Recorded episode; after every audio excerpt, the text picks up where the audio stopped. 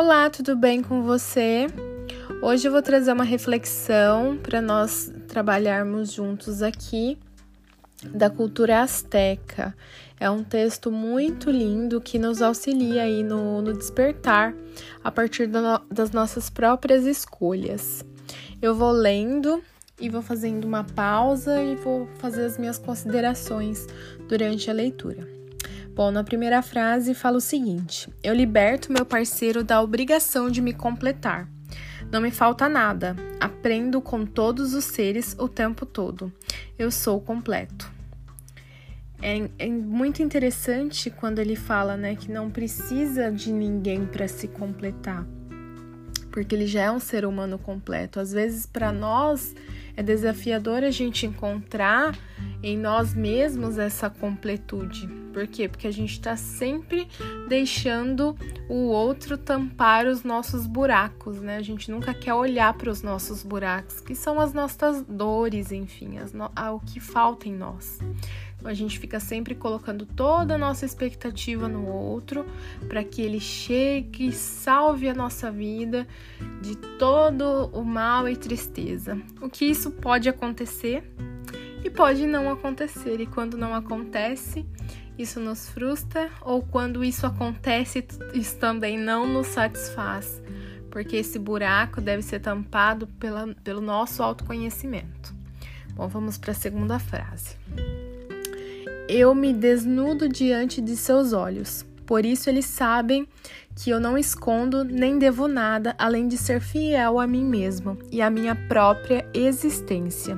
Que caminhando com a sabedoria do coração, estou ciente de que cumpro o meu projeto de vida, livre de lealdades familiares invisíveis e visíveis que possam perturbar a minha paz e felicidade, que são as únicas são as minhas únicas responsabilidades. Olha que lindo, né? Qual que é a única responsabilidade que a gente tem aqui na Terra? A gente viver de acordo com o nosso projeto de vida, os nossos sonhos, sermos leais a nós mesmos, a fazer tudo que a gente quer de uma maneira com que a gente evolua, cresça e mostre, né, o que a, o nosso progresso para os outros, incentivando, iluminando a caminhada das pessoas que estão à nossa volta. Vamos lá para outro parágrafo. Ele diz o seguinte, ó: Eu renuncio ao papel de salvador, de ser aquele que une ou cumpre as expectativas dos outros. Aprendendo somente através do amor, eu abençoo a minha essência, minha maneira de expressar, mesmo que alguém possa não me entender. Aqui é muito é, interessante quando ele fala, né, o papel de salvador. A gente coloca vamos colocar isso num relacionamento, né? Quando, por exemplo, é, uma mulher ela fala o seguinte: Ai, meu marido tá, tá com problema, tá, sei lá, tá depressivo, eu acho que ele precisa fazer essa terapia. Mas aí, quando a gente se, essa mulher se posiciona dessa forma, o que, que ela tá fazendo, né? Ela tá se colocando já superior ao, ao esposo, já tá falando que quem precisa da terapia é ele, ela não precisa se curar. E isso vem em várias, isso é só um exemplo que eu tô dando aqui, mas existem vários outros exemplos que eu posso citar para você numa relação de amizade. Eu sou uma pessoa que eu estou trabalhando isso, isso em mim. Eu sempre eu sempre tenho a sensação do que eu preciso estar auxiliando sempre os meus amigos, só que eu também preciso de auxílio. E isso é uma coisa que eu venho trabalhando a conseguir observar os meus limites, conseguia saber me doar na medida, que é muito importante, né? A gente se doar na medida certa. A gente não precisa passar e ficar tentando ser o salvador da pátria, porque ninguém ninguém salva ninguém, né? As pessoas se salvam sozinhas. E para isso elas precisam do querer. O que é desafiador também, mas isso não vem ao caso, né? Vamos voltar aqui para o texto.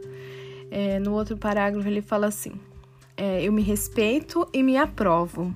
Eu honro a divindade em mim e em você. Somos livres. Colocando aqui na questão do casal novamente, né? Que esse texto ele vem bem mesmo na, na ideia do, do, relacionamento entre o casal, né? Saber a, as, as diferenças, compreender as diferenças, mas também honrar, além das qualidades, né? Os defeitos, compreender que os defeitos são necessários para os aprendizados.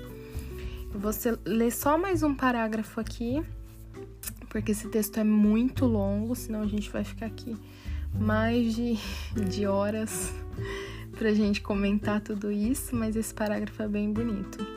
Olha, tal como cada cor que compõe o arco-íris, cada um de nós é imprescindível na composição universal quanto essência e estamos aqui brincando com energia em produção independente. Produz alegria, não medo, pois energia produzida é incorporada na essência.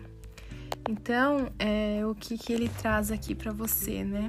Tente sempre se manter alegre, positivo, tente sempre ter uma, uma energia que flua de uma maneira especial na, na Terra, né? Porque tudo que a gente emite, emana, a gente traz para nós, né? Incorporado à nossa essência.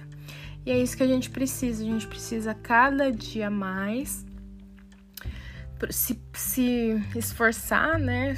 Tentar passar por esses desafios que, que vêm no dia a dia, mas para que a gente sempre consiga emanar para o outro, né? Para o coletivo, o nosso melhor e assim receber ele, né? Que o, o ele sempre vem de volta para nós. Bom, esse é o áudio de hoje. Espero que faça sentido para você. Se você gostou, manda para algum amigo. O meu nome é Tainá. Se você ainda não me conhece, você vai me conhecer.